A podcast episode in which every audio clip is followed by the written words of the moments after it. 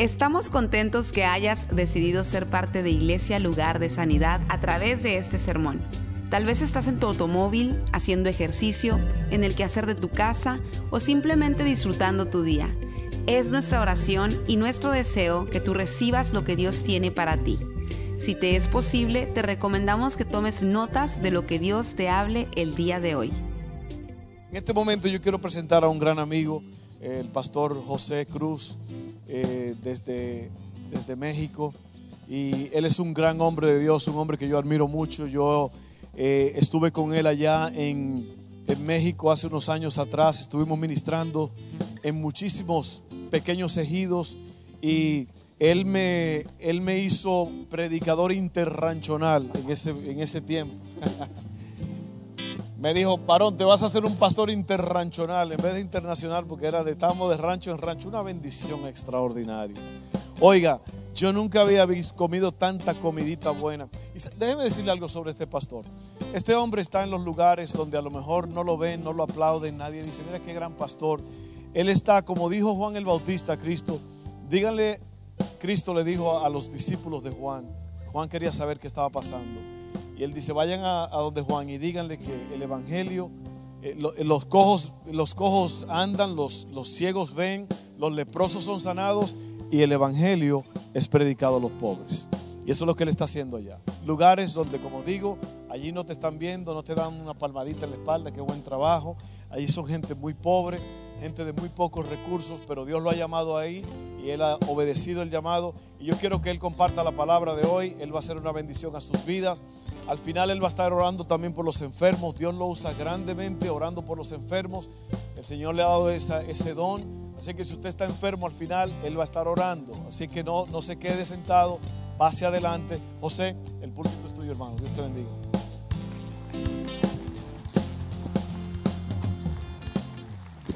Es una presentación de gran compromiso, ¿verdad? Y gracias a Dios por ello, ¿verdad? Agradezco al pastor Fernando, a su esposa, la pastora Missy Gutiérrez, y a Dios, en primer lugar, por darme este privilegio de estar aquí, de venir de tan lejos y hacer lo que más nos gusta, que es predicar la palabra, ministrar, y sobre todo pues ver la mano de Dios moviéndose de una manera especial en aquellos, como decía el pastor al principio, aquellos que ponen en acción su fe. Tener fe no solamente es decir tengo fe. Tener fe es creerle a Dios lo que Él es capaz de hacer.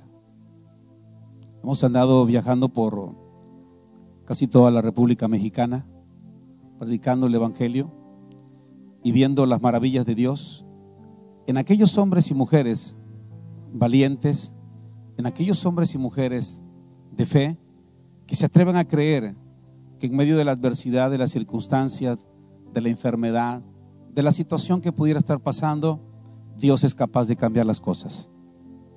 Dios es capaz de cambiar las cosas. Y eso es maravilloso, de verdad. Y para mí, pues desde 2006 2005 que hemos estado visitando estos lugares.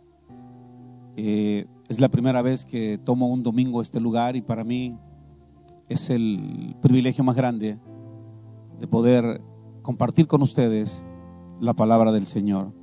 Venimos desde el estado de San Luis Potosí, específicamente desde San Vicente, Tancuayalap, San Luis Potosí. y cuando me dijeron, cuando me dijeron que me cambiara la camisa y era roja, dije, qué bueno. El pastor sabe que hace muchos años, hace muchos años, pues yo vestí una playera roja, ¿verdad? Que era la de los tiburones rojos del Veracruz.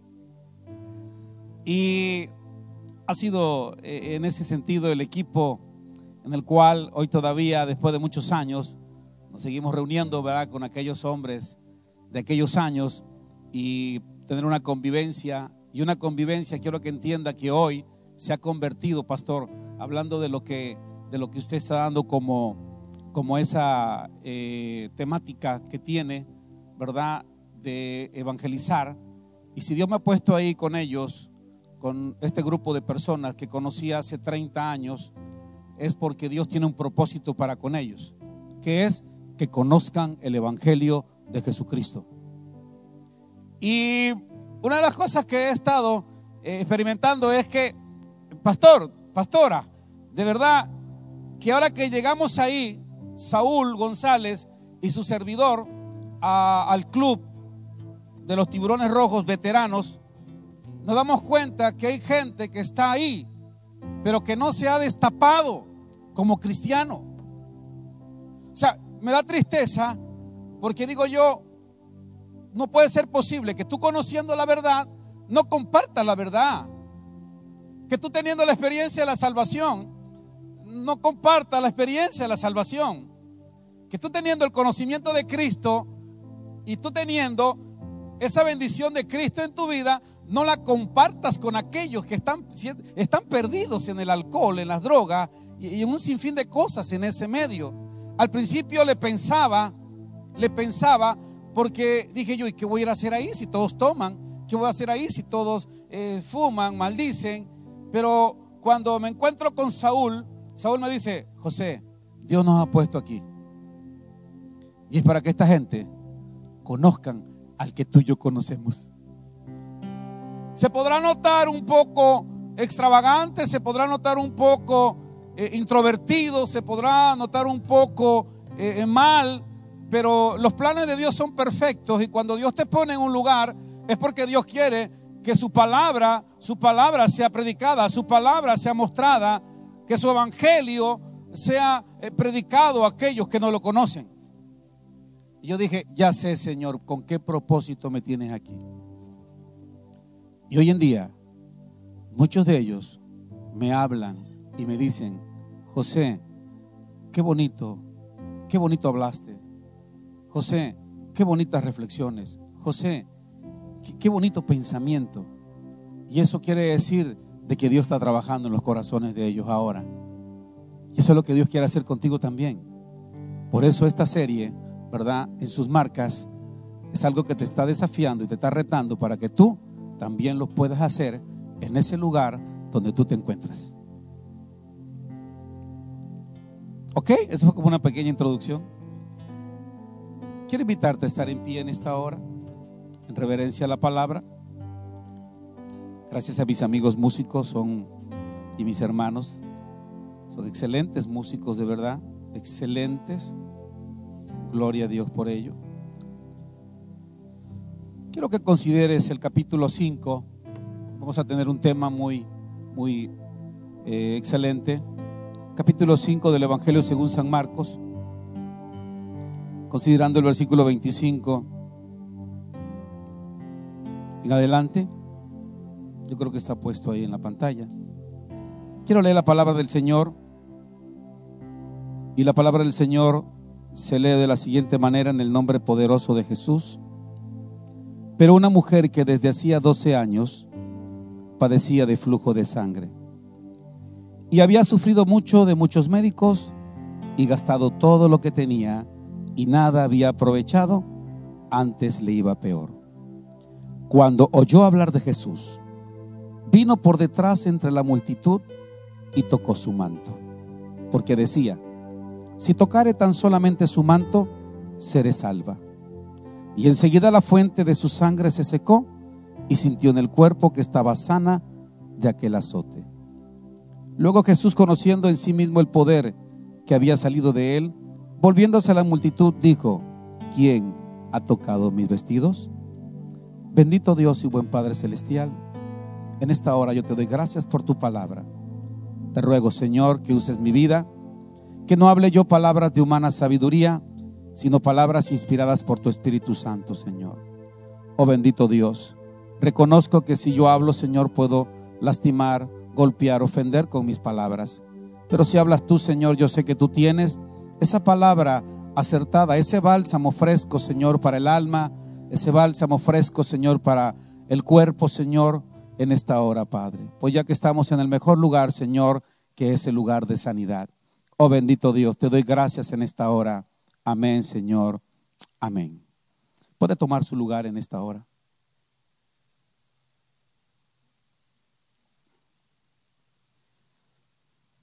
Una historia la escuché en el 2006, el pastor Fernando la predicó allá en San Vicente.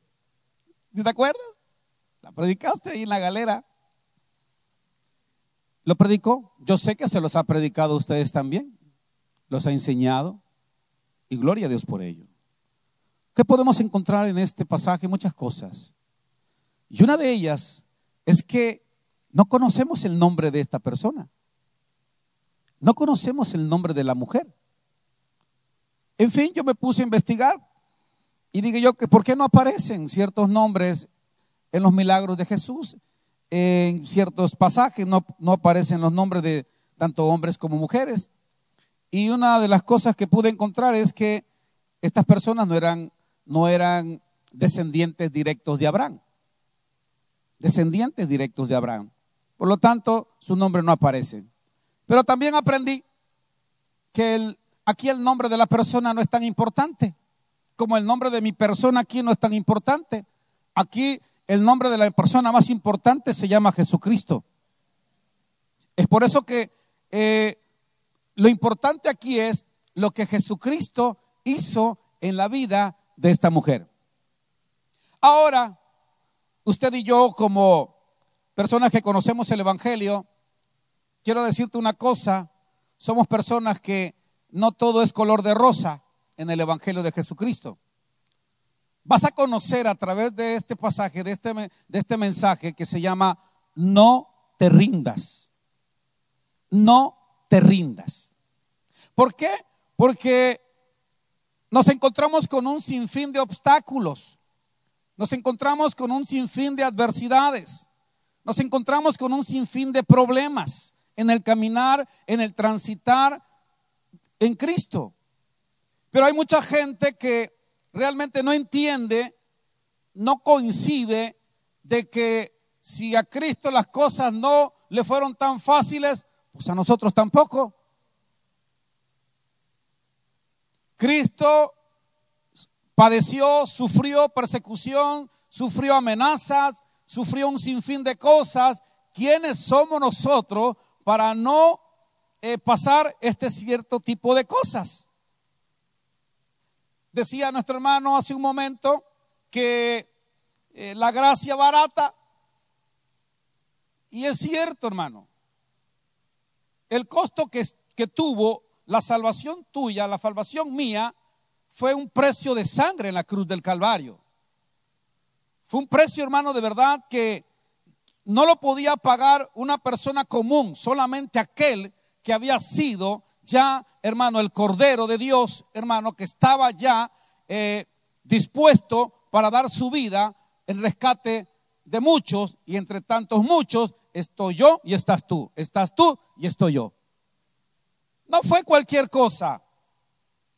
Es por eso que si tú no valoras, si no valoramos el sacrificio perfecto de Cristo en la cruz, esa sangre que derramó en la cruz del Calvario, hermano, entonces tu vida es una vida muy superficial. El evangelio que estás viviendo es un evangelio muy superficial. Pero todo aquel que valora el sacrificio de Cristo, que aunque no lo vimos, pero por fe creemos lo que Él hizo en nuestra vida, es por eso que hermano, no nos atrevemos, en mi caso, yo no me atrevo a pecar, no me atrevo a fallarle, no me atrevo, hermano, a hacer algo indebido, no me atrevo a salirme, hermano, tan fácilmente de las cosas de Dios porque reconozco, hermano, lo que Él hizo por mí. Una mujer que tenía un problema de 12 años, un flujo continuo, y siempre que trato este asunto lo trato con mucho respeto. Con mucho respeto. Una mujer que nos va a enseñar lo que no es rendirse tan fácilmente. Cuatro adversidades tenía esta mujer en su contra, valga la, expresión. Para que te des cuenta que si tú lees el pasaje, dice, ah, fácil, se acercó a Jesús, tocó a Jesús y ya. No. Vas a conocer cuatro cosas que esta mujer tenía como obstáculo. Si tú ya decidiste emprender la carrera hacia la victoria, la carrera del Evangelio de Cristo, la carrera del cristianismo, es obstáculos se van a interponer en tu camino. Obstáculos, hermano. Aquí no se ven, pero te lo voy a mostrar para que veas. El primer obstáculo que esta mujer tenía para llegar a Cristo, para recibir su sanidad, para recibir su milagro, es que esta mujer, la ley le impide, hablo en presente, le impedía tocar a la gente. En el capítulo número 15 de Levítico, versículo 19 en adelante, la ley dice que esta mujer no podía tocar absolutamente nada, porque todo lo que ella tocaba era impuro, era inmundo. ¿Te das cuenta? La ley la paralizaba a ella. La ley le decía, no puedes moverte. La ley decía, no puedes tocar. No puedes tocar una silla, no puedes tocar una banca, no puedes tocar una mesa, no puedes tocar una cama, no puedes tocar absolutamente a una persona. No, no lo puedes hacer. Así dice la ley. Porque todo lo que tocara era impuro, era inmundo. Oiga, en nosotros, al menos hablo como mi cultura, mi cultura mexicana, hermano, usted lo sabe, no sé aquí en Estados Unidos, pero en México hasta ponen anuncios, no toque. Ya estaba uno, aquí estuvo el pelochas. Es, es, increíble que te están diciendo no toques y vas y, o sea, tenemos una cultura, hermano, en que cual eh, eh, nos dicen no toques y tocamos. Imagínense esa mujer, esa mujer que no, no podía tocar absolutamente nada. Pero no tan solo tenía en contra la ley, sino tenía también en contra la sociedad. Y la sociedad, por causa de su enfermedad, por causa de su enfermedad, la ley la señalaba. Ahí va la inmunda, ahí va la impura, ahí va la que tiene este problema, Ahí va este. Mira, hermano, cuando yo tenía 17 años, yo era un alcohólico ya. No creas que lo digo con bombo y platillo, no. Lo digo para que entiendas. Tenía un problema grave, fuerte de, alcoholismo a mi temprana edad. Y cuando yo iba pasando por esa calle de Luis Delfín Pardiño, ahí en Veracruz, porque soy de Veracruz, Vengo del estado de San Luis Potosí, pero soy veracruzano. ¿Habrá algún veracruzano aquí? Aleluya. Luego, luego la, ah, ¿eh? ah, había un hermano de Cuitlagua, ¿no? Cuitlagua. No sé si no está el hermano aquí, pero bueno. Ah, aquí está, hermano. Es la luz, hermano. Y cuando yo caminaba por esa calle, zigzagueando, y no creas que andaba entrenando, es porque así venía venía allí. Había un grupo de personas ahí antes de llegar a la casa. Y yo escuchaba cuando decían, míralo, pobrecito el hijo de Aleja, tan jovencito, y mira cómo anda. Me señalaban, me señalaban por el problema de alcoholismo que yo tenía. Y 17 años después, Ahora vengo con una Biblia por la misma calle. ¿Y qué crees? Ahí estaba esa misma gente. Ahí estaban. Y yo venía caminando en la calle rumbo a la casa de mi madre con la Biblia en la mano y dicen, así, señalando, ¿ya viste el hijo de Aleja? Alejandrina se llama mi mamá, pero dicen Aleja. Ya se volvió loco.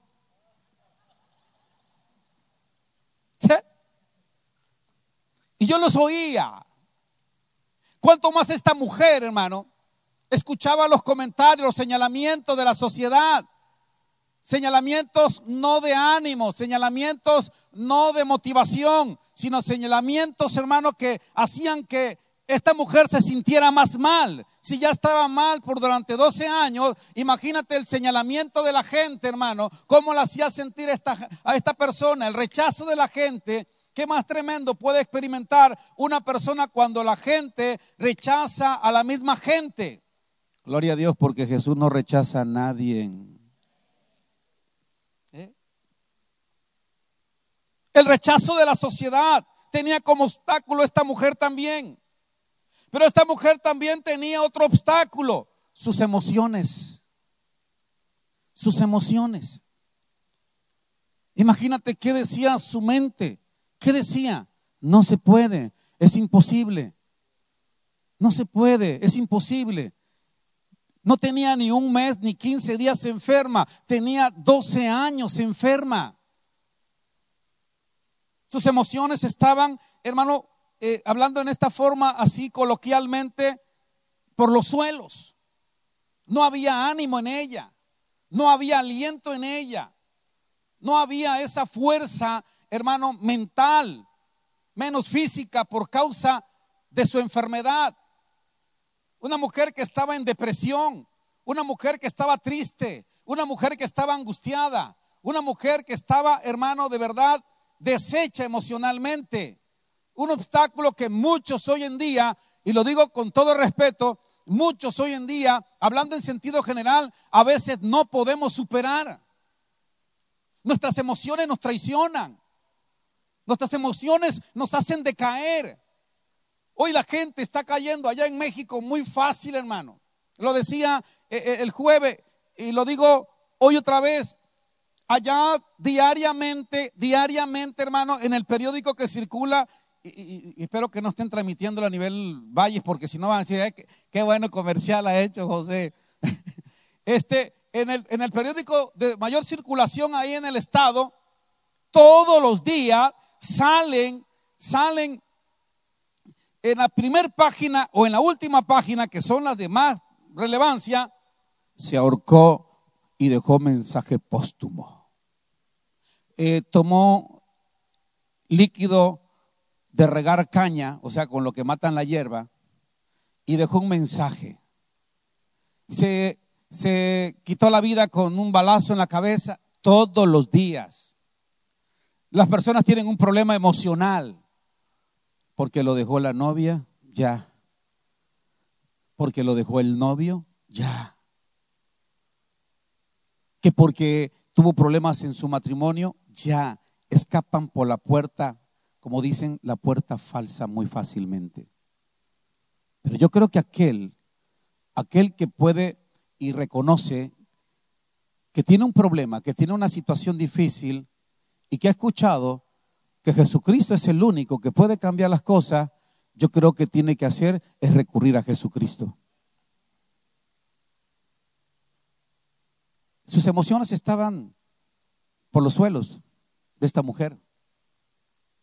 Y la cuarta cosa, o el cuarto obstáculo que esta mujer tenía, era su enfermedad. Era la enfermedad.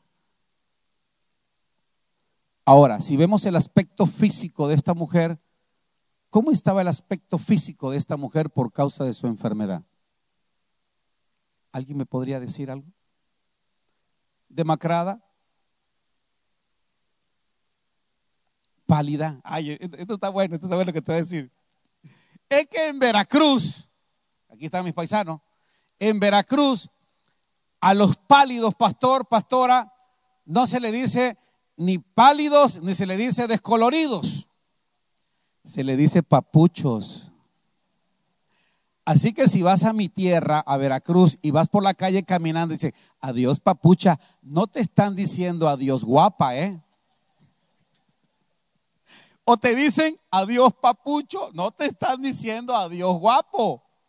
Te están diciendo que descolorido está este, de verdad. Así que te lo advierto de una vez, porque allá son muy así, de verdad. Entonces esta mujer estaba pálida, demacrada, estaba su condición por su enfermedad, estaba arruinado su cuerpo, arruinado, flaca. Pero esta mujer, esto está lo bueno. Dice el versículo 26, que había acudido a muchos y muchos médicos. Había gastado todo lo que tenía y nada había aprovechado. Antes le iba, no está ahí, peor. Versículo 27 y es el versículo que tiene que hablar referente al tema. Versículo 27 dice, cuando oyó hablar de Jesús. Cuando oyó hablar de quién? De José Cruz. De Jesús. Una de las cosas que yo te quiero decir en esta hora es que tú y yo somos, somos personas, somos personas que podemos colaborar para que una persona pueda cambiar la condición de su vida. Amén. Para que una persona pueda acercarse a los pies de Cristo. Para que una persona pueda experimentar el poder de Dios en su vida. Para que una persona pueda eh, eh, eh, adquirir a través de Jesucristo la salvación. O sea, cuando dice, cuando oyó hablar de Jesús, ¿qué tiene que decir esto? Que alguien, alguien se tomó el tiempo, aún en la condición que estaba esta mujer, a irle a decir a esa mujer, mujer, ¿sabes que viene Jesús? Jesús va a pasar por aquí. Y si tú te acercas a Jesús, Jesús puede sanar tu cuerpo.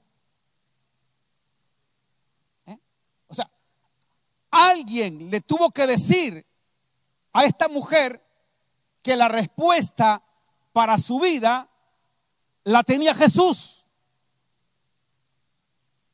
Si tú has emprendido, vuelvo, disculpa el reiterativo, si tú has emprendido ya el camino en el cristianismo y estás en sus marcas, es tiempo de salir a esta carrera.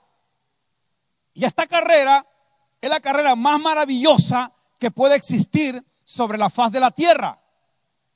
¿Por qué? Porque ganar almas, alcanzar almas para el reino del Señor es lo más maravilloso que te puede pasar en la vida, hermano. Imagínate, hermano, quedarás en los anales de la historia, no de la Biblia, de la historia. ¿Por qué? Porque va a decir aquella mujer, porque va a decir aquel varón, si no hubiese sido primeramente por el Señor, pero por aquel que me habló de él, yo no estuviera aquí. Si no hubiera sido por aquel o por aquella que me habló, yo no hubiera recibido la sanidad o el milagro. Gracias por aquel hombre, gracias por aquella mujer que se tomó el tiempo para decirme que Jesucristo era la solución para mi vida y Él tenía la solución para mi vida. Eso es maravilloso.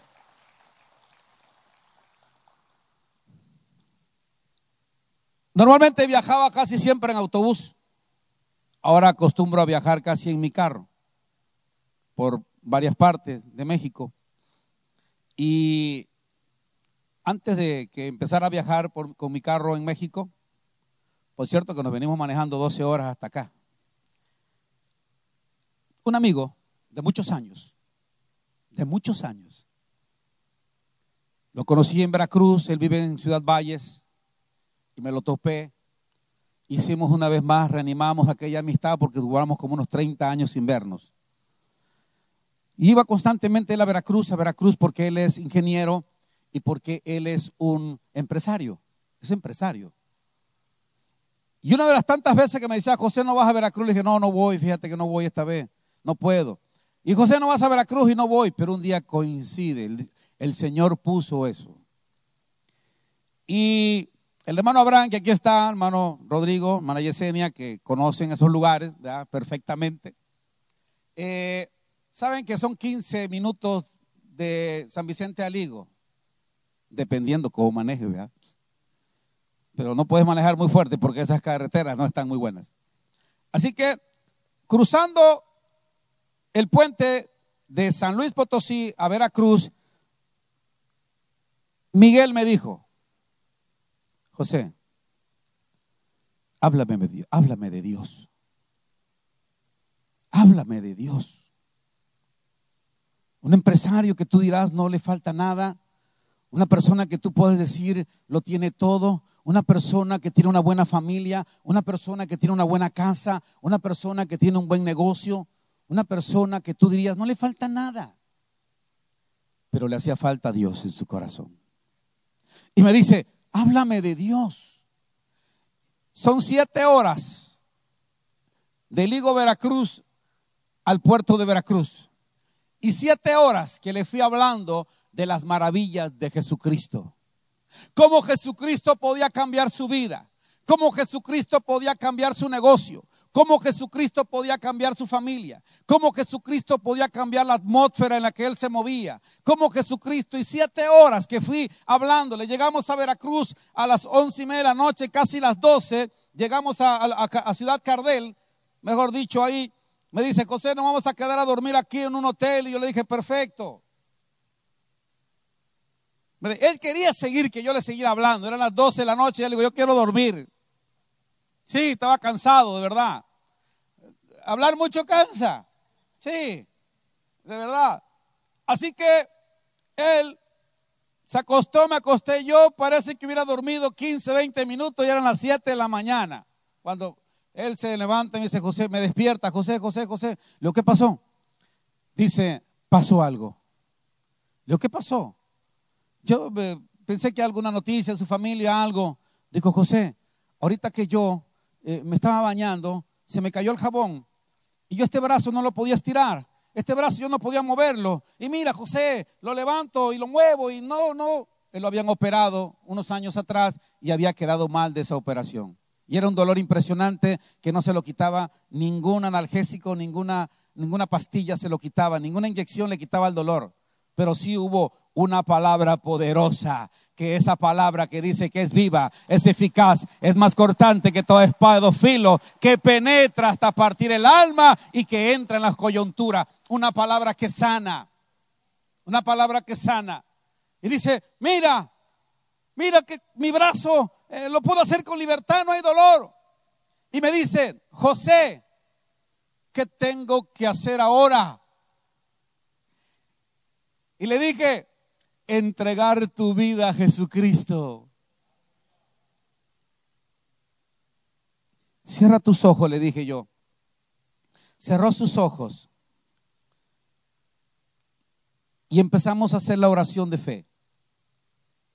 Y cuando él termina de hacer la oración de fe, él cayó de rodillas, llorando, llorando, llorando, llorando. Y me decía, él es mayor que yo, me decía, José, por favor no me veas. Yo me volteé. ¿Qué cosa es lo que me está pasando, José? Le dije, es el poder de Dios que vino sobre ti y es la presencia de Dios que está en ti ahora. Salimos de ese hotel un hombre feliz, contento, alegre. ¿Qué te quiero decir con todo esto? Que hoy en día, hace ocho días, hoy, hace ocho días, yo lo tuve en la iglesia él, ahí donde pastoreamos. Yo lo tuve ahí. Pero no tuve a Miguel. Tuve a Miguel, su esposa, sus hijos, sus nietos, sus yernos, todo. Porque cuando Dios alcanza, decía el pastor anoche que platicábamos, yo no conocía esa estadística, pero es una estadística muy acertada. Cuando Dios alcanza al padre de la familia, es que el 100% de la familia vendrá a los pies de Cristo. Toda su familia. Hoy en día, toda su familia salva. Es importante que tú eres un medio, tú eres alguien importante en el reino de los cielos.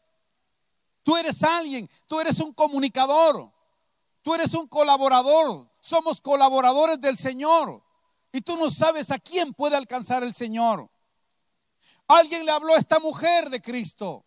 Alguien le dijo, va a pasar Cristo ahí. Si tú te acercas, Dios puede hacer algo, Cristo puede hacer algo. Y mira lo que dice el versículo 27. Cuando oyó hablar de Jesús, una mujer que tenía 12 años con cuatro obstáculos en su vida, en su contra. pero una mujer que fue capaz de levantarse y de tomar una determinación. Diga conmigo, determinación. Tú determinas, hermano. Tú determinas, hermana. Tú determinas, amigo. Tú determinas, amiga. Si tu vida quiere seguir que sea la misma, tú lo determinas. Como también determinas si quieres que el Señor la cambie. Tú lo determinas. Esta mujer determinó, dijo, si me quedo aquí, lo más seguro es que me muera. Pero si me levanto y me acerco a Jesús, puede que el Señor haga algo en mi vida. Hay mucha gente, pastor Fernando, pastora, mucha gente que sí oye de Jesús, pero no determina. Quieren que su vida siga siendo la misma.